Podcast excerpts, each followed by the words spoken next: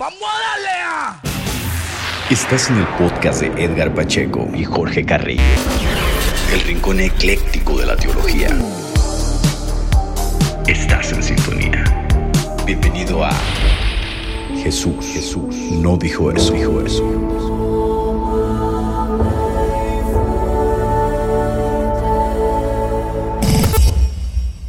Hola, ¿cómo están? Un gusto saludarles nuevamente en este capítulo más de Eso eh, no dijo Jesús. Es un placer para mí estar en esta tarde con el tremendo Jorge Carrillo, el Milei de la apologética por allá hasta Argentina. ¿Cómo estás, Jorge?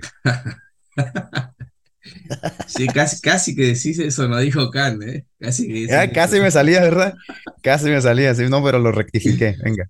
Todo bien, perrito. Viste que ahí dice el trelewense. Pues yo soy de la Patagonia, pibe. Soy de la. Patagonia. Se oye así como un nombre indígena, algo así, eso de Trelewense, ¿eh? Sí, Así sí, Trelew. Trelew es un ¿verdad? nombre indígena. Sí, sí. Eh, Oye, hoy vamos a tratar un tema que es bien interesante y que pues, se puede decir que desde el siglo XVIII ha tenido en jaque a muchos cristianos y que ha, ha delimitado pues el alcance de la teología de muchos cristianos que se sienten abrumados con el tema de la evolución y que tú sabes que una vez que se asume ese tema como que la visión, lo, la visión que tienes del cristianismo como que se ve un tanto afectada, por lo menos algunos piensan que es así, ¿no? El tema de la evolución. ¿Tú qué piensas al respecto? Sí, sí, claramente se ve afectada. Hay como tres grandes posiciones respecto de eso. Eh, por lo menos las identifico yo, no sé qué me dirás vos. Eh, tenemos como en primer lugar una visión creacionista, eh, literalista, representada más que nada por el mundo fundamentalista, donde se interpreta literalmente el Génesis. Cada día de la creación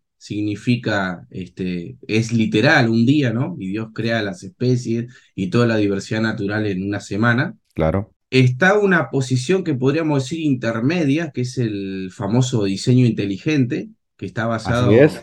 en los últimos descubrimientos de la biología molecular, el tema del ADN y todo eso. Bueno, ahí buscan, buscan a, a Dios en, en- en el diseño de la creación. Ahí eso está conformado por autores que inclusive no son cristianos.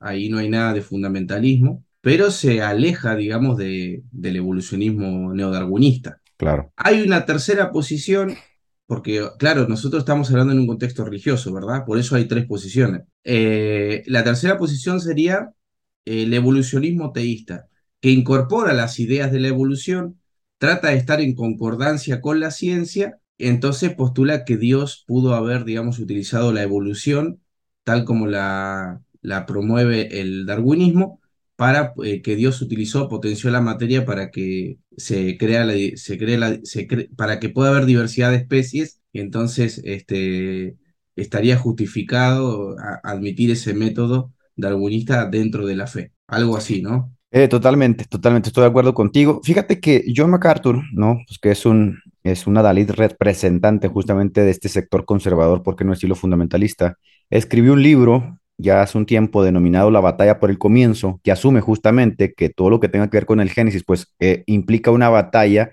para el creyente en torno a su cosmovisión. Y en ese libro, eh, a grandes rasgos, él les pone como esa visión conservadora que tú acabas de mencionar en la primera fila, ¿no? Del creacionismo, aludiendo como parteaguas así que la posición que un cristiano tenga, que lo dije al principio, en torno al comienzo de la vida y el relato de Génesis, pues va a comprometer posteriormente toda la visión de forma holística que ese cristiano va a tener acerca de Dios y por qué no decirlo acerca del mundo, acerca de la vida, los individuos, etcétera. Y yo creo que MacArthur en ese sentido representa a una de esas tres alas que tú acabas de mencionar que existen con sus respectivas ramificaciones, ¿no? Porque hay muchas respecto a la creación, porque sabemos que el darwinismo naturalista, pues es la visión predominante, ¿no? De la ciencia, ¿no? Presupone que todo se, se configuró a través de un proceso azaroso, aleatorio, eh, y que de ahí viene la vida, etcétera, etcétera. Pero asumiendo desde una perspectiva religiosa, creo que predomina esta visión eh, conservadora, se puede decir de alguna forma, más allá que aquella visión que tú mencionaste en medio, que es la del diseño inteligente, etcétera, etcétera, aunque también es muy interesante y creo que deberíamos de analizarla, ¿no? Así es. Predomina fundamentalmente porque si consideramos, por ejemplo, la tercera posición, que es la evolución teísta, trae aparejado ese, ese pensamiento eh, varias cuestiones teológicas que tendríamos que analizar aquí, ¿no? O sea, la evolución teísta, que es, digamos, la parte más extrema de estas tres posiciones, postularía básicamente tres grandes cosas. Yo te las, eh, te las enumero y si querés las vamos desarrollando un poco. Eh, la primera, Dios habría potenciado la materia desde cero para que ésta evolucione hasta crear la diversidad de las especies que tenemos hoy en día. O sea, la evolución en este caso sería algo que tiene finalidad, algo teleológico, que Dios lo, lo conduce, pero es. como que impulsa, le da un impulso a la materia para que se desarrolle. En segundo lugar, en el caso específico del hombre, que sí descendería del mono, pero en todo caso, cuando el cuerpo estuviere preparado, eh, Dios habría infundido el alma humana para que tengamos el Homo sapiens, ¿no? para que tengamos al hombre concreto. Eh, y en tercer lugar, eh, la evolución teísta postula que, que dentro, de, dentro de toda esa diversidad de especies, y a pesar de que a través de grandes periodos de tiempo se van desarrollando las especies, no obstante, ahí hay de todas maneras providencia y finalidad. Claro. Bueno, esto, esto es eh, tratar de hacer una especie de concordancia entre la ciencia y la, y la teología, pero el problema es que estas ideas no parecen encajar muy bien con la visión teísta si nosotros tomamos a la escritura como autoridad, ¿no? Para, para el mundo cristiano. Creo que ahí está, Creo que ahí está el problema principal. sí, creo que ahí está el medio del asunto, no tanto como el especular e intentar buscar respuestas, sino que la Biblia parece ser un tanto clara en cuanto al aspecto de la creación, ¿no? Por ejemplo, este libro que estábamos leyendo de, de este señor Leguizamón, que debo ser sincero que nunca lo había leído, pero me pareció muy interesante, él dice que uno de los primeros problemas que saltan inmediatamente justo a, la vista, ¿no? En cuanto a eso que acabas de mencionar del mono, ¿no? De que Dios le infundiría alma a un mono, a un mono, a un homínido, pues, eh, dice que el problema es que al ser le infundía el alma, ese aliento de vida al mono, este, cambiaría totalmente el contexto de, de, lo que está hablando Génesis, ¿no? De que el hombre se transforma en un ser viviente, es decir, que antes no era un ser viviente, pues, en cuyo caso el mono tendría que haber estado muerto, dice él. Ahora, si polvo de la tierra en realidad significa mono, entonces cuando la Sagrada Escritura dice unos versículos más adelante que después de la muerte nos convertimos en polvo, pues tampoco tendría mucho sentido, ¿no? Si te das cuenta, aquí el meollo del asunto está en cómo tomamos el texto de, de, Génesis, ¿no? Si lo tomamos de forma literal, si lo tomamos de forma metafórica, si lo tomamos de forma simbólica, y en torno justamente a esas preguntas que se empiezan como a desprender una serie de problemas que luego se tienen que ir atajando porque por ejemplo los evolucionistas teístas tenían que responder a ciertas cuestiones, pero también los literalistas, también los que tienen una visión este, diferente, y creo que por ahí se va dividiendo justamente en aras como de que casque mucho mejor con la visión que tú tienes, ¿no? Sí, sí, sí. Eh, por ejemplo, el tema que vos mencionabas recién, el tema de, pensar que, que, el hombre viene del mono y a través de millones de años se va desarrollando ese mono hasta, hasta que luego se convierte en un, homínido y se le, se le infunde un alma humana. En realidad, este autor, como está también eh, comprometido con, con el, mundo, con el aristotelismo y el tomismo, hay que entender un poquito qué quiere decir con eso él, porque según Aristóteles hay como cuatro grados del ser. Él dice que, por ejemplo, tenemos la materia inanimada, de la materia inanimada pasamos al mundo vegetal, que tiene un alma vegetal, eh, se va perfeccionando el ser a un, a un tercer estadio, el, el, animal que tiene alma animal, ¿no es cierto? Pero también tiene sistema nervioso, tiene sensaciones. Y en cuarto lugar tenemos eh, al hombre, que tiene un alma racional, a diferencia de, del animal, ¿no es cierto? Es sensitiva, sí. Lo interesante que hay de fondo en ese planteo es que cuando nosotros morimos podemos pasar al, al, a la materia inanimada, ¿no? Podemos cambiar al mundo inorgánico pero lo que no puede pasar es que haya un salto del mundo vegetal al animal, del animal al hombre. ¿Por qué? Por el principio ilemórfico que también manifiesta ahí el autor. Porque la materia. ¿eh? ¿eh? Buenísimo, digo, el principio ese que acabas de mencionar, el Claro, porque la materia debe estar preparada para ser informada por la forma. Entonces, el, eh, la forma determina lo que una cosa es. Entonces, no puede haber como una gradación del mono hasta convertirse en hombre, sino que tiene que ser el cuerpo del hombre con las especificaciones del hombre para poder ser hombre. Él, dice en este caso que ningún ser viviente puede rebasar los límites de su propia causalidad, ¿no? Produciendo efectos de un orden, o sea, produciendo efectos de un orden superior al de su propia forma. O sea, decir que la materia inanimada por causas azarosas terminó produciendo la conciencia, por ejemplo, y con ello la comprensión del universo, es, casi peor que decir que de la nada se produce todo, ¿no?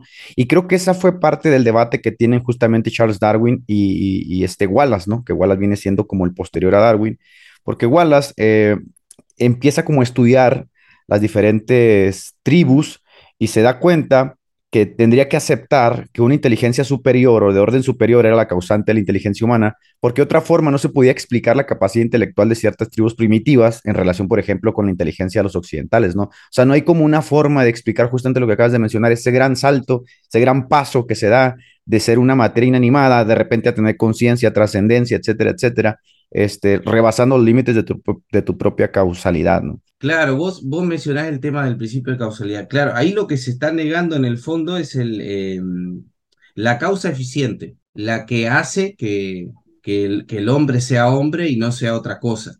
Como Claro, para que los espectadores entiendan. Por ejemplo, si yo quiero, si yo quiero tener una mesa y tengo el tronco de madera, necesito al carpintero para que la convierta en una mesa, ¿verdad? Claro, Entonces, si yo quiero pasar del mono al hombre, yo necesito una causa eficiente. En este caso, para el creacionista tiene que ser Dios, que toma del barro, toma de los elementos de la tierra y forma al hombre, como dice el Génesis, ¿no? Entonces, esto dice, dice Leguizamón, tendría más lógica que decir y afirmar este salto cualitativo o cuantitativo del hombre al mono, ¿no?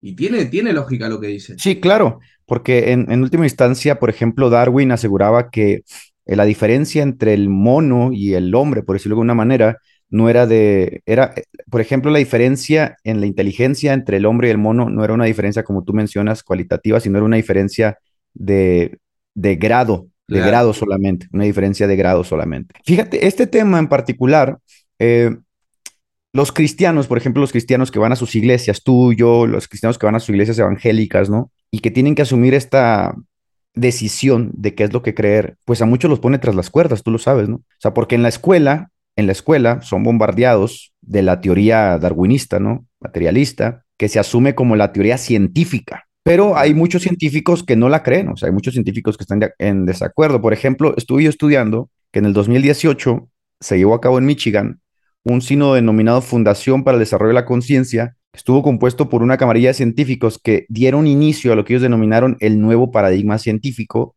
en el que invitaban a aquellos científicos de todo el mundo que no concordaban con el materialismo científico a que se unieran a este nuevo movimiento integrista que buscaba de alguna manera integrar una respuesta ya que tuviera en cuenta la espiritualidad, la religión, etcétera, como una dimensión real del ser humano. Y tú lo mencionaste en, eh, cuando ahorita que diste las definiciones de cuáles tipos de evolucionismo había, pues está justamente estos cristianos que adoptan una suerte de teísmo evolucionista. ¿Podríamos decir desde tu perspectiva que esto cuadra con el texto de Génesis?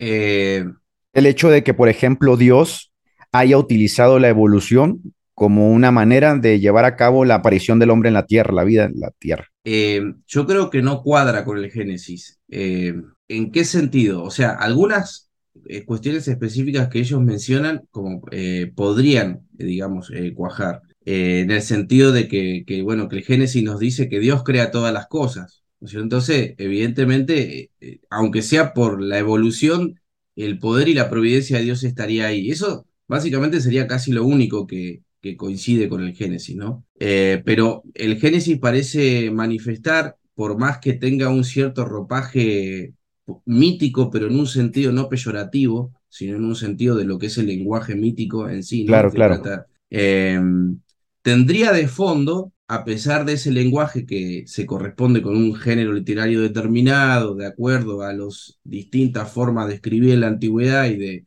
de las cosmogonías antiguas, tendría un par eh, de verdades sustanciales que no podrían ser compatibles con un evolucionismo teísta, por O ejemplo, tú, tú dices que de trasfondo, la lectura que hacemos de Génesis de trasfondo tiene como esta historia que debería tomarse como tal, ¿no? Que nos está tratando de transmitir una realidad, probablemente arropada con ese lenguaje mítico, ¿no? Claro. Y te voy a decir cuáles son esas, para mí, esas verdades sustanciales que se desprenden de este relato. Bueno, uno, por ejemplo, que Dios crea a partir de la nada. Sí, Dos, que Dios es el creador de todas las cosas y no hay un politeísmo, sino un Dios único, ¿verdad?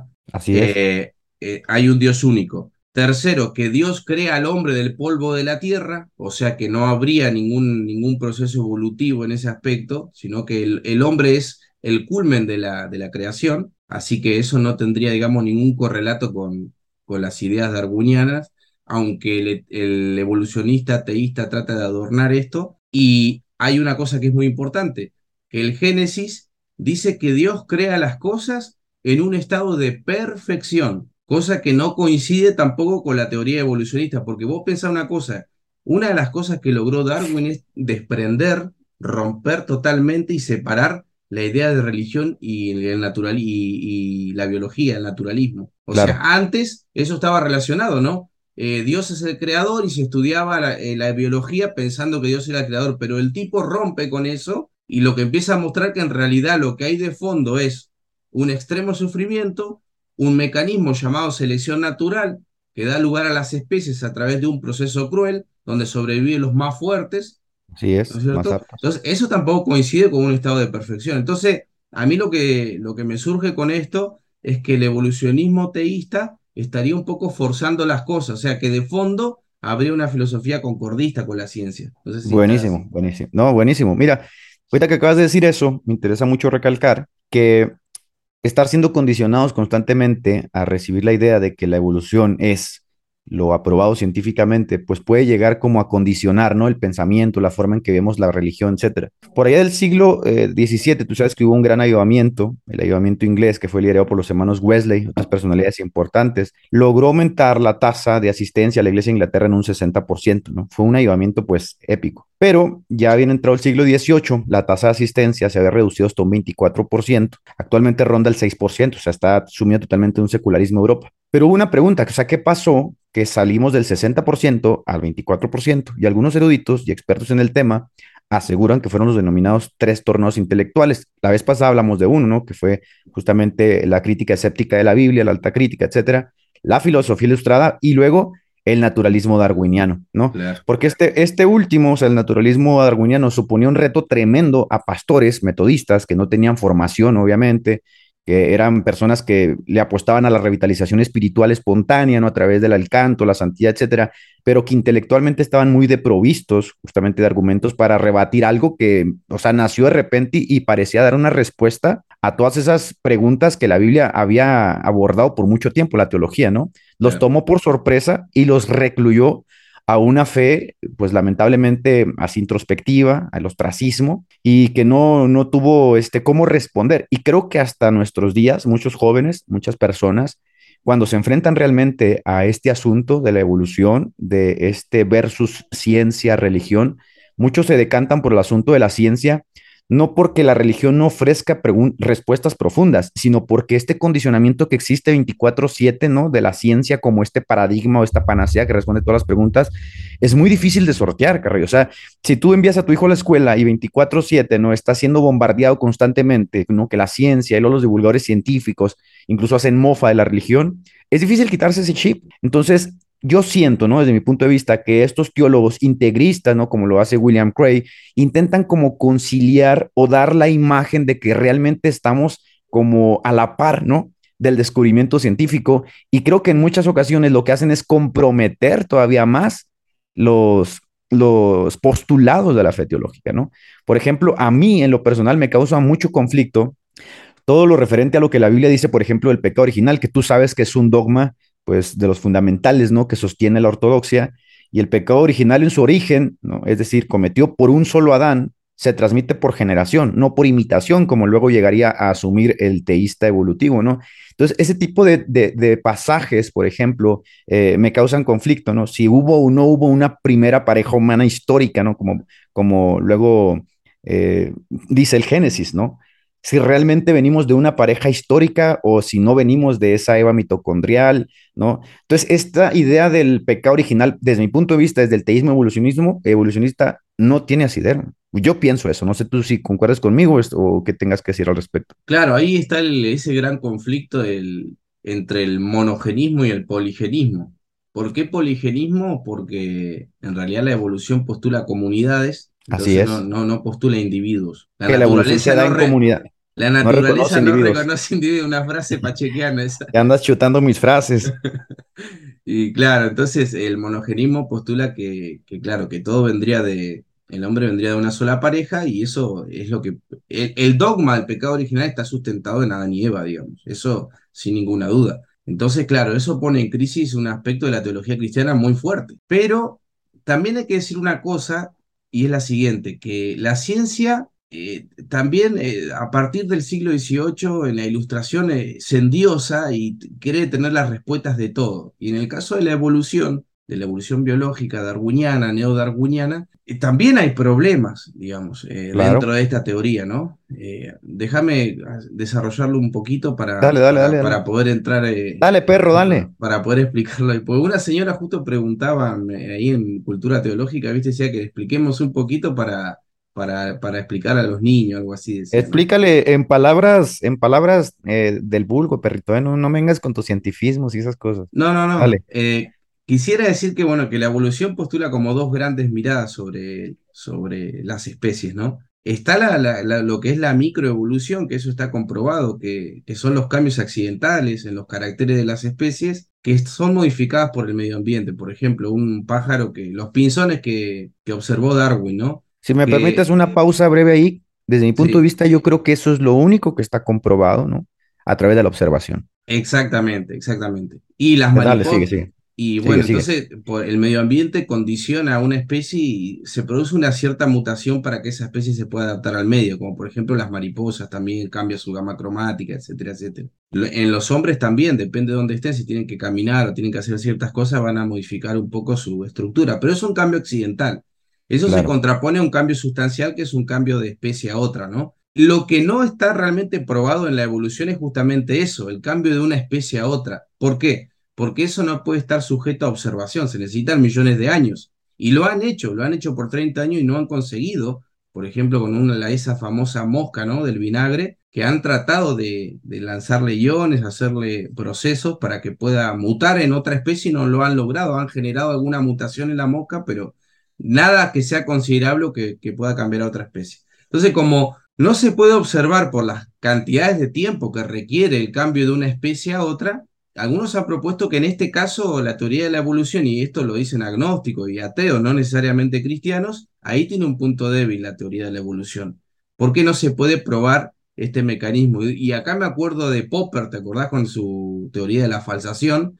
Que claro. una, teoría tiene que ser falseable y no puede ser falseable porque no se puede, digamos, someter a un experimento el cambio de una especie a otra. Ni tampoco está apoyado esto por el registro fósil, porque hay un registro fósil, pero es, es, es poco, digamos, lo que hay. Entonces ahí, digamos, el cristiano, eh, si quiere ser concordista de alguna manera, estaría ciertamente justificado porque a medida que avanza la ciencia y de la mano de la biología molecular también, esto, digamos, está en jaque. Este proceso de la teoría de la evolución eh, no, no, está, no está comprobado. No sé qué decís vos de esto. Fíjate que hoy, afuera del aire estuvimos platicando, yo te hice una pregunta acerca de la escuela de antropología alemana que le resultó en muchas críticas a la teoría de la evolución y le supuso muchos retos. Y yo creo que la gente debería saber que eh, el evolucionismo tiene sus críticos, o sea, tiene fuertes críticos que pertenecen justamente al gremio de científicos, pero que esas palabras, evolución y evolucionismo, como todos los sismos, pues han significado cosas distintas a través de los siglos, ¿no? A través de, los, de las décadas, de los años. Entonces, hoy nosotros estamos, después de la Segunda Guerra Mundial, como muchas de las eh, creencias que tenemos que se nos dieron como nuevos paradigmas, hoy estamos nosotros ante una visión anglo-norteamericana, ¿no? Que ejerce realmente con una fuerza así dominante sobre el status quo, sobre la conciencia de las personas, que es la, esa, esa forma de ver la, evolución como ortodoxia, ¿no? Como esto es lo aceptable, esto es lo que hay, y los críticos que hayan, aunque, aunque per sean parte del gremio, no son aceptados.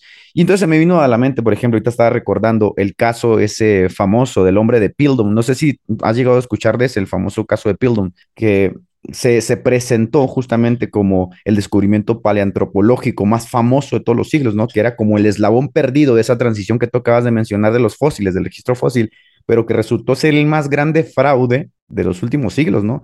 O sea, porque hay como esa, eh, esa tensión de querer justamente pelear contra la religión y descartarla, o sea, quitarla de en medio, ¿no? Como zafarse el yugo de la religión. Y estos tipos, estos paleoantropólogos, eh, lo que hicieron fue, pues, poner pedazos de simio, no sé qué, de otras partes en ese cráneo del hombre de Pildon, que resultó un tremendo fraude. Entonces aquí hablas ya de un sesgo, hablas ya obviamente de que hay como una suerte de agenda, de ahí a llamarlo evolucionismo justamente, y no simplemente teoría de la evolución, sino evolucionismo porque hay una agenda de llevar a toda costa la creencia hasta sus límites, a pesar de que haya críticas, críticas muy buenas, como las que acabas de mencionar, que no son tomadas en cuenta, ni van a ser tomadas en cuenta. Entonces, estaba leyendo yo, por ejemplo, que la vertiente de la del diseño inteligente que intentó meterse en las escuelas se descartó de facto justamente porque se consideró que no era, no estaba acorde con la ciencia. Pero tú acabas de mencionar algo muy interesante. O sea, el registro fósil, no, hay, no es observable justamente la evolución, tienen que meter este supuesto de miles de millones de años, ¿no? Que es como la varita mágica siempre, cuando hay algún argumento en contra, ellos siempre sacan como esta carta, no, pues es que esto no es observable porque tienen que pasar miles de millones de años, entonces no va a ser, no va a ser posible.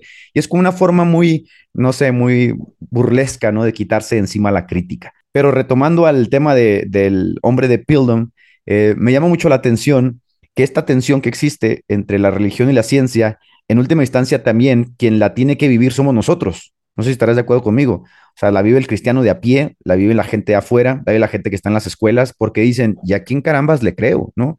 Por un lado tenemos a la religión que ofrece como estas grandes respuestas generales y por otro lado tengo a la ciencia que se proyecta como la panacea no indiscutible de que eh, hacen las cosas a través del método científico y dicen, ¿y a quién le creo? Entonces, ¿tú qué le podrías responder?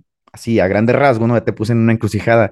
A un jovencito, por ejemplo, que está estudiando, tú sabes, en la universidad, se encuentra con su profesor, ¿no? De miras ateas, de miras estrechas, y le dice, pues la religión en realidad es, como decía Comte, ¿no? es una parte de los estadios del conocimiento del hombre, pero obsoleto, que da paso justamente al conocimiento positivo de la ciencia y está descartada de facto. ¿Tú qué le dirías? Qué preguntita que haces, me haces me tirar siempre. eh, no, le diría que, que en realidad, por más que la ciencia se postule como el saber absoluto, la verdad absoluta, que no es así, que hay ciertos presupuestos detrás de la ciencia, uno de los que vos estabas mencionando, uno estabas mencionando vos, y la ciencia tiende a extralimitarse de su campo observable y se introduce en la metafísica, que es justamente lo que muchas veces critica la ciencia, ¿no? Dice, por ejemplo, este Stephen Hawking sacó un libro en una oportunidad que decía que la metafísica ha muerto. Eh, en ciertas palabras, la filosofía ha muerto, ¿no? Sí, él decía eso, que la filosofía estaba muerta. Claro, eso es un claro intento de, querer acabar, digamos, con, con, el pensamiento metafísico. Pero ellos hacen metafísica desde la misma ciencia. ¿Dónde está esa metafísica? Bueno, en esos presupuestos, que, donde ellos quieren ir en contra de la religión, ¿no? Y mostrarle a la gente que en realidad la ciencia tiene las respuestas para todas las cosas. Y la verdad que no, que no es así, que la ciencia no tiene la respuesta para todo. Y por eso es necesario equilibrar ese conocimiento que uno va teniendo en la universidad con otro material, que es justamente lo que vos estabas mencionando recién, que los libros de gente que cuestiona a la evolución no están en editoriales famosas, eh, sino que están en, editoriales de segunda categoría, donde uno, bueno, tiene que ir haciéndose de, toda esa literatura. Eh, me acordaba justo que uno de los, este movimiento del diseño inteligente eh, ha profundizado mucho el tema de la biología molecular. Entonces, elaboró un argumento un argumento que es bastante llamativo, que ellos le, llaman el, argumento de complejidad reductible. No sé si lo has escuchado, ¿no? Sí, sí, claro. Por ejemplo, que este ningún. Por ejemplo, el sistema inmunológico vendría a formar parte de esa complejidad reductible, ¿no? Y que justamente en, en, en el mundo molecular, en, los, en, estos microorganismos, ¿no? que ahora son observados con grandes eh, microscopios, que antes, la, bueno, en la época de Darwin, eso no, no había acceso a todo eso. Yo, yo, estaba leyendo, perdón, perrito, que te interrumpa, pero creo que es pertinente decirlo respecto a lo que dices, que Darwin, por ejemplo, pensaba que la célula pues era casi casi como un pedazo de tierra, o sea, no tenía el conocimiento que hoy tenemos en torno a la célula como tal, ¿no? De haber observado a la célula y ver la complejidad de lo que está compuesta para él los procesos eran menos complejos de lo que hoy tenemos. Perdón por haberte interrumpido, pero creí necesario No, no, no, sí, sí. Creía que era una caja negra, dicen, ¿no? Este, de hecho, hay un libro que se llama así, ¿no? Sí, sí, la caja negra de Darwin. Bueno, claro, este, estas, estas nuevas investigaciones, como para ponerlo en palabras fáciles, porque yo tampoco soy un experto ni nada por el estilo en estos temas, eh, postularían lo siguiente, que los ladrillos de la vida, como el ADN, bueno, y todo lo que configura todos esos microorganismos, este, no, no pueden darse de manera progresiva como postula el mecanismo de la, de la selección natural, sino que se, se, tendrían que haber dado de manera espontánea para funcionar concretamente. Y uno de los ejemplos más comunes que ponen es el flagelo de la bacteria que es como una especie de colita que tiene la bacteria. Flagelo bacteriano. Claro, y que es como un motor que tiene un rotor y de esa manera se mueve la bacteria, ¿no? Entonces dicen, cuando se, si, desarmamos ese motor o sacamos una pieza, dicen esto del diseño inteligente, la, la bacteria quedaría inútil, ¿no? O el Parece una obra, Oye, perdón, es que tú, tú miras, por ejemplo, el funcionamiento perfecto del flagelo bacteriano y dices, es que esa es una obra de ingeniería, chabón. O sea, es que e, e, eso no puede verse desarrollado de forma polatina, aunque pasaran miles de millones de años. Esa es una obra detallada de ingeniería y así como esa obra a nivel molecular, hay miles de partes complejas, ¿no? De los seres vivos que son, o sea, que es imposible verlas de otra forma más que a través de la sabiduría y el diseño de un creador inteligente, obviamente, ¿no? Claro, y es como dicen algunos creacionistas, eh, dice, dice, hay que tener más fe para creer que esto es producto del azar que eh, producto de un creador inteligente. La verdad que es bastante razonable pensarlo así. O sea, es muy difícil pensar que algo azaroso, algo que, que digamos que no tiene finalidad como es la selección natural, pueda crear seres tan complejos, ¿no? Creo que el, el único caballito de batalla que tienen es la cantidad de años, pero eso no, no significa nada, porque, por ejemplo, la, la probabilística que ha intentado demostrar a través de la matemática, todo eso,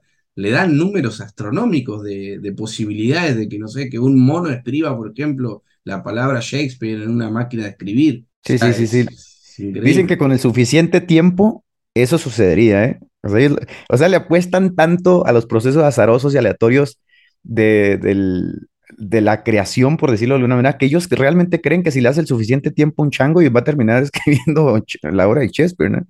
Bueno, acabas de mencionar este asunto de la complejidad irreductible que a mí me parece muy interesante. Te acabo de decir, viendo las, las imágenes del flagelo bacteriano, dices, es una obra de la ingeniería. Para los tiempos de Darwin, pues posiblemente esto no era tan así, ¿no? Y entonces Darwin avienta unas frases porque también él se queda sorprendido y avienta una frase en especial sobre el ojo, la complejidad del ojo, ¿no? El ojo humano, que o sea, la complejidad del ojo humano es impresionante. Y él dice, la razón me dice él, una de sus frases dice, que si puede demostrarse que existen numerosas gradaciones desde un ojo sencillo e imperfecto a un ojo complejo y perfecto, siendo útil cada grado al animal que lo posea, mi teoría quedaría descartada. Bueno, pues eso es justamente lo que propone la, la, el, la propuesta de la, de, perdón, se me fue el nombre, de, la, complejidad, reductible. De la complejidad reductible, ¿no? Si tú quitas una parte del ojo, el ojo deja de funcionar como tal, ¿no? Entonces tiene que haberse formado como tal en esa complejidad como lo es el flagelo bacteriano, ¿no? Que si tú quitas una de las piezas del flagelo bacteriano, queda inservible, ¿no? Queda totalmente inservible, como lo fue una trampa de ratas también, algo así. Claro, me gustaría decir algo que no lo mencionamos, pero que, que lo podemos decir y es, es así, por lo menos hasta hoy, es que eh, la teoría de la evolución tampoco tiene alguna hipótesis o algo sobre el origen de la vida, ¿verdad? O sea, es, como que no, no, no, no hay respuesta sobre eso. Y algo que decía también eh, Leguizamón, algo que me parecía interesante, que bueno, yo desconozco estos campos, pero lo menciono por ahí si alguien sabe más puede aportar algo. El tema de la segunda ley de la de, termodinámica, ¿no? Que en realidad él dice que si nosotros postulamos que de la materia inanimada se puede producir la vida, la segunda ley tiraría todo eso, porque en realidad no, se, no, no tiende, digamos, la materia inanimada a producir más vida, sino que tiende a morir, digamos, a, la muerte térmica, ¿no? Y a producir desorden, ¿no? Así es, así es. Y, él decía, por ejemplo, si ponen a un fitito, un fitito, ¿sabés lo que es? No, ¿qué, qué queda con un fitito? Es, un Fiat 600, no sé ah. si lo conocés. Esos que parecen zapatitos. Sí, sí, dice. Carritos que parecen zapatitos. Claro, dice, y este, este escritor eh, te da risa porque él, va tirando ironías mientras va escribiendo. Dice, si ponemos un fitito y dejamos que pasen 50 años, no vamos a encontrar un, un cero kilómetro. Vas a encontrar una chatarra ahí toda oxidada, porque claro, eh, no, no, hay posibilidad de poder crear orden desde la materia inanimada. Me parece un argumento bastante bueno, perrito, ese, ¿eh? eh claro, habría que investigarlo más. Yo no, tengo las herramientas para, para profundizarlo desde, desde el campo que se requiere, pero me parece bueno estaba leyendo, eh, bueno, sí estaba leyendo en una parte de un libro de Richard Dawkins, tú sabes que es uno de los eh, defensores de la postura darwinista y pues es uno de los ateos más renombrados. Él dice que uno de los argumentos más fuertes o que le causan más ruido a él justamente en torno a la creación de la vida, etcétera, es justamente el ajuste fino, que por ahí lo propugna mucho eh, William Craig, ¿no? Y entonces él dice, bueno, obviamente él dice que nosotros hay una paradoja antrópica ahí porque lo vemos como diseño justamente porque nosotros lo estamos observando de esta manera, ¿no? Otro espectador, dice él, podría verlo de otra forma, no, no diseñada, etcétera. Pero hay un, hay un, este, Wallace creo que se llama, no sé si estoy diciendo bien el nombre, él dice que no deberíamos dejar que los cristianos, dice, se apoderen de la palabra sorpresa del diseño que existe, ¿no? porque realmente dice el universo parece estar diseñado, pero no, o sea, no dan su brazo a torcer, ¿ves? Claro, parece. Toda la, parece, dice, tienen toda la evidencia entre sus ojos, como dice Romanos, ¿no? De que hay una mano creadora de suprema inteligencia que ha diseñado justamente el universo y lo ha ajustado finamente. Y ellos lo saben, chavos, o sea, ellos lo saben porque este tipo dice en su libro, es que sí parece, dice, parece que hay un diseño en todas estas cosas, pero no debemos dejar que los cristianos se apoderen del, de la palabra, ¿no? Es que esta cuestión ni siquiera tiene que ver con el cristianismo, ¿no? Entonces es una cuestión de la cosmología, o sea, es que es impresionante, ¿no? Por eso el debate, el diseño inteligente, se puede dar desde, desde fuera de, la, de los límites de la religión, sin ningún problema, como una hipótesis, ¿no? De que detrás de todo este diseño hay una fuerza inteligente superior eh, que, como decía Wallace, ¿no? El que debatió contra Darwin, que diseñó la vida, así como tal. Entonces, hablando de los tres puntos, recapitulando justamente en el tema que tú mencionaste al principio, de ese creacionismo conservador que puede estar asociado en algún grado a la visión fundamentalista, ¿no? Y que interpreta el relato del Génesis al pie de la letra de forma literal, entre esa visión intermedia, por decir mitigada, integrista, que intenta conciliar la visión de, Génesis con el descubrimiento científico, y que te lo mencioné que de alguna forma estaba asociada con la, eh, encíclica católica eh, Humanus, Humanis Generis de, Pío XII, y la visión materialista, ¿no? que asume que la vida es el resultado de un cúmulo de procesos aleatorios y nada más. ¿Cuál, cuál a ti te hace más ruido? O sea, que digas, creo que yo personalmente, desde lo que he estudiado y lo que me gusta a mí, esta visión Independientemente de que te juzguen, etcétera, esta visión es la que a mí me, me casca más. Mira, yo no, eh, no me podría inclinar al evolucionismo teísta por estas cuestiones que no veo, no veo cómo se pueden llegar a conciliar eh, una idea de la evolución, la verdadera idea que es la neodarwinista con, con el cristianismo, porque la evolución teísta no, no pertenece a ninguna rama científica, digamos, o sea, son como ideas. El literalismo eh, burdo de, de los conservadores o fundamentalistas tampoco me cierra. Entonces yo estaría como más del, del, en el punto medio en el diseño inteligente y dejaría ciertas cuestiones en, en, el plano del misterio. Lo siento, pero no, no me queda otra, digamos. Dirías simplemente no sé, ¿no?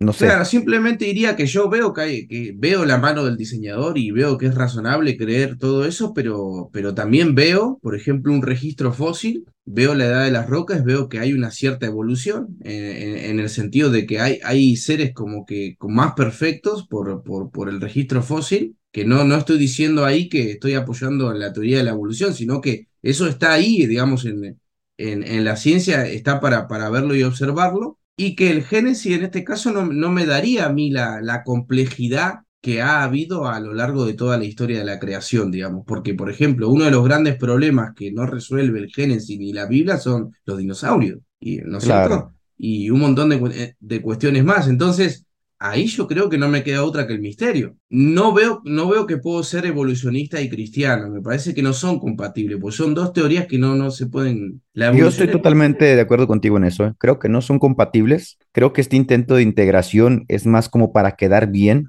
con la ciencia, ¿no? con los postulados modernos de la ciencia, pero creo que no se puede, o sea, siendo sinceros, siendo muy sinceros en cuanto a lo que implica ser cristiano, Sí, yo también creo que no se puede. Yo estaba leyendo hace unos días a Carl Jasper, este famoso psiquiatra. Él hace un análisis muy fuerte de Nietzsche, ¿no? Retomando a este, a este sacrosanto pensador. Él dice que Nietzsche, en sus peroratas contra el cristianismo, proyecta deseos, dice, proyecta anhelos, proyecta anhelos de un cristianismo que a lo mejor no lo llamaba como tal, pero que en el fondo, ¿no? En su psique, él proyecta un deseo. Dice, a Nietzsche le faltó tiempo, ¿no? Es el análisis que hace Carl Jasper. Dice, a Nietzsche le faltó tiempo para poder conciliar sus ideas y llegar a un punto de equilibrio. Murió lamentablemente este, ofendiendo al cristianismo, denostándolo, etc. Creo que hay muchas personas que actualmente se encuentran en una posición similar. Eh, se sienten engañados de que por muchos años, al permanecer a una iglesia fundamentalista, conservadora, donde les enseñaron a leer el Génesis de forma literal, luego empiezan a estudiar un poquito, ¿no? Ahí a escarbar en el internet, en las redes sociales, y se topan con un ateo que les dice, mira, pues que has estado siendo estupidizado por la religión. Se sienten engañados, se sienten frustrados, abandonan la fe, y luego pasa el tiempo y como que llegan a un punto de equilibrio en el que dicen, bueno, es que también debo dejar a ver a la ciencia que en rigor de verdad deberíamos decir cientifismo, ¿no? Pensar que la ciencia es sacrosanta o la panacea que responde a todas las preguntas, aún en áreas que no le competen. Creo que debo dejar de ver a la ciencia de esta forma y tornar a un punto de equilibrio, que creo que es lo que tú estás diciendo y que se me hace a mí muy sano también, porque yo estoy en la misma posición que tú. Yo creo que hay muchas cuestiones que me dictan a mí de que hay una huella, independientemente de mi sesgo de confirmación de que soy cristiano, yo digo, cuando yo fui, que me alejé del cristianismo y que renegué a Jesús, yo seguía diciendo, es que es muy evidente, es muy evidente, yo no puedo ser ateo, yo no puedo asumir las presuposiciones, ¿no? El, del darwinismo naturalista, porque me es muy evidente, así como le es muy evidente a otros, ¿no? Que, que lo profesan desde la religión, me es muy evidente que hay una huella aquí, hay una huella que, que hay una mano creadora, una mano inteligente. Carlos Jaspers también habla de Kierkegaard y dice que Kierkegaard estuvo en el mismo proceso, en el mismo conflicto de Nietzsche, como en el que han estado muchas personas a través de los siglos, ¿no? Las cuestiones religiosas y las cuestiones de este conflicto y tensión entre ciencia y religión, que no sé quién era el, quién era el, pensador que decía, ¿qué tenemos con, qué tiene Jerusalén con Atenas, ¿no? ¿Quién era este? Tertuliano.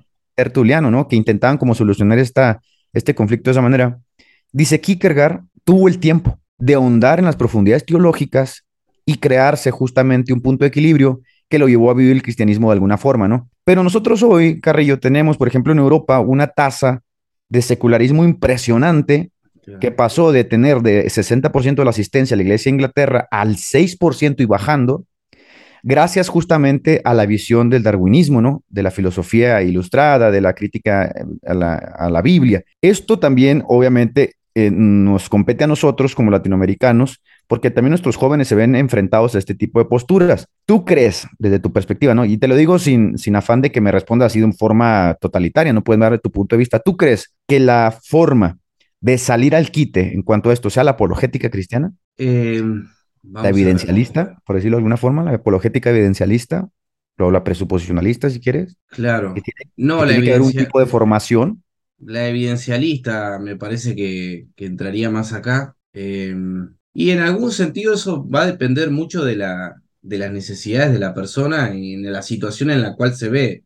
O sea, la apologética, hay apologética, por ejemplo, Cray, hay, apologistas que son, digamos, muy buenos, em, pero, pero no creo que también tienen su sesgo. Ese es el problema, ese es el problema, digamos que cuando uno, cuando uno entra a la apologética, porque yo he estado también, este, entra como un, como un campeón ahí, porque dice, bueno, eh, eh, tengo todas las respuestas para la fe, y bueno, ve a Craig y se larga a llorar porque eh, uno estaba en un pozo ahí no encontrando respuesta y Craig se convierte en el héroe. Para mí era una especie de héroe. Yo cuando, cuando Craig refutaba a alguien me llenaba de emoción, te digo sinceramente. Pero después sentías que, había, sentías que había alguien que estaba a tu favor, ¿no? Alguien que podía defender lo que tú no podías defender. Exacto, exacto. Yo y decía, no podía creer que existía ese hombre y daba gracias a Dios por él. Y doy gracias a Dios por él también. Pero luego con el tiempo uno se va también viendo la, eh, metiéndose en la bibliografía del otro bando también y se va dando cuenta que también tienen buenas objeciones.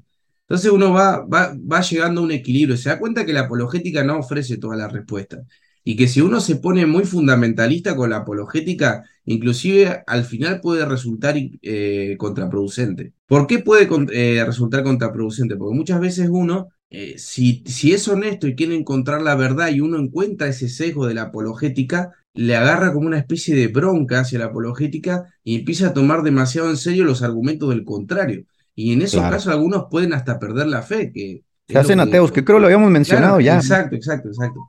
Entonces, eh, hay que buscar un equilibrio siempre en las cosas. Vos lo dijiste recién. La ciencia no tiene todas las respuestas y la religión tampoco. Entonces, el punto medio sería poder construir alguna especie de síntesis no violenta, no sesgada, aunque siempre es imposible ser objetivo o no tener sesgos, pero que, nos, que, que, sea equilibrada para que nosotros tengamos una cierta, respuesta, una cierta respuesta de los dos lados, ¿no? Y me parece que está esa posibilidad pero hay que construirla, hay que construirla. Ese es el tema. Me quiero meter al último punto, que creo que es muy interesante, y ya casi nos comimos una hora aquí, Sean. Eh, este, este personaje que tú me pasaste, que me pareció muy interesante el libro, casi lo acabé, si no sincero no lo acabé, me gustaría que este tema lo volvamos a abordar a una segunda entrega. Pero él dice que postular el origen del cuerpo humano, ¿no? que ya lo habíamos dicho al principio, y el eformismo, a través de una evolución no finalista, es decir, porque los evolucionistas obviamente creen que la evolución sigue, sigue, sigue, sigue, claro si la vida durara 20 millones de años, pues en esos 20 millones de años el cuerpo humano obviamente va a tener esas mutaciones, esas macroevoluciones de las que ellos hablan. Eso dice el equivale al principio, renunciar al principio de, de causalidad y a los principios del ser. Y aquí me gustaría que tocáramos el tema porque nos metemos directo al punto de la redención. Es decir, ¿cuál es el fin ¿cuál es el final del hombre como tal, no? La confesión de fe de Westminster dice que el fin del hombre es ser feliz y disfrutar de Dios por toda la eternidad, ¿no? Ese es el fin del hombre, disfrutar de Dios. Pero si nosotros asumimos como un teísmo evolucionista. En el que no, no, no, no, no finalista, ¿Qué pasa con la redención? O sea, ¿cuál es el fin de la redención, del pecado, de la caída? ¿Se podría hablar en sí de una caída como tal? ¿O tendríamos que redefinirla a través de este lenguaje ¿no? que cuadra con, pues, con esa visión evolucionista teísta? ¿O tendríamos que decir que hubo una caída como tal, pero no es como nosotros la creemos? ¿Qué podemos decir de la redención? ¿Cuál es el papel realmente de Jesús al venir a morir, etcétera? ¿Tú qué piensas de eso, No, creo que tira por la borda a la, a la redención y te voy a explicar por qué. Si, si el evolucionismo es cierto, como está determinado por un flujo constante, ¿no? Si es cierto, entonces no hay especies. Eso es lo que quiere decir el autor. Vos fíjate, mira, mira todo lo que se sigue de ahí. Si no hay especie, entonces no hay naturaleza de las cosas que eso es la naturaleza de las cosas, el principio de las operaciones, ¿no? Que son problemas metafísicos en sí, ¿no? Claro, exacto. Si no hay naturaleza de las cosas, tampoco, dicen los especialistas, tampoco hay derecho natural. Si no hay derecho natural, por ejemplo, tampoco se puede, este, o sea, como, como que se va complejizando, ¿no? No hay nada que se pueda determinar. Se vuelve un problema dantesco realmente. Sí, sí, y entonces la, la redención, ¿qué sentido tendría? Inclusive vos sabés que hay un católico que intentó conciliar la evolución que fue Taylor de Chardin. Sí, sí, sí, que Chesterton le tira durísimo a ese tío, ¿no? Sí, sí, así es. Entonces, no, me parece que no es posible. Eh, hay una cita, ¿vos la tenés para leerla o, querés que la lea yo? Porque me imagino que vos la querés leer. dale, dale, dale. Te dejo, ese, ah. te dejo ese privilegio a ti, dale. Dale, dale, dale. La quiero leer porque está en ese libro de Leguizamón. Dice lo siguiente. El evolucionismo destruye total y definitivamente la mismísima razón por la cual la vida misma terrenal de Jesús habría sido supuestamente necesaria destruida a Adán y Eva y al pecado original, y entre sus escombros hallaréis los lamentables despojos del Hijo de Dios. Si Jesús no fue el Redentor que murió por nuestros pecados, y esto es lo que el evolucionismo significa, entonces el cristianismo es nada. Tremendo, ¿no? No, pues es que mira, la otra vez tú y yo estábamos platicando acerca de la visión de William Craig. Tú sabes que William Craig es un ícono en torno a la apologética cristiana, pues que le llama la atención su pensamiento porque es un tipo muy versado, una buena retórica, etcétera, etcétera. Es un tipo inteligente. Nosotros somos, somos basura, chabón, ante ese tío, ¿no? o sea, el tipo es, eh, eh, nosotros quizás estamos hablando aquí barbaridades, ¿no? Eh, imprecisiones, pero la realidad es que yo te hice una pregunta otra vez que lo comentamos. Este tipo propone en su nuevo libro que, en rigor de verdad, yo no lo he leído todo, pero me pareció muy interesante la idea principal del Homo heidelbergensis, que en algún momento de la evolución de los homínidos, Dios le mete el alma al Homo heidelbergensis. perdón que me tan, no, perdón que me dé tanta risa, pero es que yo, eh, a mí me parece ridículo, no lo digo desde un sentido teórico porque el tipo es muy inteligente, pero me parece muy ridículo que simplemente votes al carajo toda la Biblia, o sea, que simplemente te la pases por donde quieres y digas, no, no, mira, para quedar bien con la ciencia, vamos a decir que Dios le metió al mono ese de Albergensis del alma y de ahí procedió todo. Carajo, o sea, pues entonces votemos las Biblias de las iglesias, votemos las Biblias, dejemos de leer las Biblias y hagamos nuestras propias visiones, nuestras propias especulaciones y partamos de ellas. ¿No? Pues ¿cuál es el problema? Ahora yo sé que fue recibido con, con muchos honores esa lectura, ese, ese escrito. A mí se me hace una ridiculez y a mí se me hace, como te dije la otra vez, que es un intento eh, concordista, integrista, de tratar de quedar bien con los postulados modernos de la ciencia y que dejen de llamarnos trogloditas, retrógradas, pero en última instancia, si logras superar el trauma psicológico que te cause, que te llamen troglodita, hombre, tú puedes vivir una fe riquísima que hace, que hace clic, justamente como lo que acabas de decir, con la redención, con el pecado, con la caída, etcétera. ¿Cuál sería el problema, chamón? Tienes 70 años aquí en la tierra, no, no te va a pasar nada. Claro, mira, yo cuando agarro un libro, cuando agarro un libro de estos temas, lo abro, ¿no es cierto? Lo abro así y empiezo a leer y veo. Eh, Timothy Keller dice, que en realidad eh, el pecado original no es una doctrina fundamental. Después leo otro que dice, acá hay una exégesis donde en realidad no quería decir lo que decía. No, listo, yo ya abandono ese libro. Porque claro, me doy cuenta que en realidad lo que se quiere es eh, hacer una, una teoría concordista, ¿no? De justificar, al final terminar conciliando algo que no se puede conciliar. Es, es el agua y el aceite en realidad. En ese sentido, Craig, yo creo que Craig, eh, este tema del evolucionismo de Adán y Eva lo venía trayendo mal hace tiempo. Esto creo que, viste que ya, Craig, ¿cuántos años tiene ya? ¿Debe tener 60 largo? Unos 60 años, ¿no? Unos 60 años. No, más, más, más. 70. Más de 70, unos 70 años. Se nos va pronto, Craig. Sí, sí, yo creo que él está haciendo su síntesis, es básicamente eso. La verdad que no puedo hablar de su libro porque no lo leí, me gustaría leerlo para, para quizá para otro programa y poder meternos ahí. Pero escuchame, perrito, me parece que a casa pueden salir dos programas. Claro. Puede salir una segunda parte o el problema del mal. Me Uf, parece que sería buenísimo, ¿eh? ese merece otro programa respecto de estas visiones también, ¿no? ¿Qué te parece? Porque eh, este, este, en este libro, se me va el nombre, es que es raro el nombre. Mencióname el nombre del libro que estamos leyendo, Leguizagüey, ¿cómo se llama? ¿Cuál? El libro que estamos leyendo para este programa, ¿cómo se Ah, llama? eh, Raúl Leguizamón. Leguizamón. Este tipo dice algo muy interesante en torno a eso que acabas de mencionar del mal, que no vamos a abordar ahorita, pero, o sea, de una forma concatenada, cuando tú llegues, tú sigues la conclusión lógica, ¿no? De los postulados darwinistas, nada impide, por ejemplo, que asumas el, dar- el darwinismo social, nada lo impide. Ah, claro. Es, o sea, esa imposición del más fuerte sobre el más débil, nada lo impide, John. Y tampoco nadie impide que te rijas por esas leyes, por esas reglas, por esos convencionalismos y que nos matemos y nos pedacemos unos a otros, porque al final de cuentas somos naturaleza, ¿no? Burdos procesos aza- azarosos. Entonces, sería muy interesante tocar ese tema y también sería muy interesante en una entrega posterior, porque el tema da para mucho, abordar los postulados del diseño inteligente, que creo que son muy interesantes, y ver qué le podemos sacar de ahí. Solamente para recapitular, que tú ya me dijiste tu postura, a mí me gustaría decir que yo en lo personal sí estoy muy tentado como a ver esa parte de los conservadores como viable, también con mis reservas de decir, pero hay cosas en las que me reservo y en las que debo seguir estudiando porque hay cosas que son misterios y que son misterios aun cuando la sacrosanta ciencia diga que no, ¿no?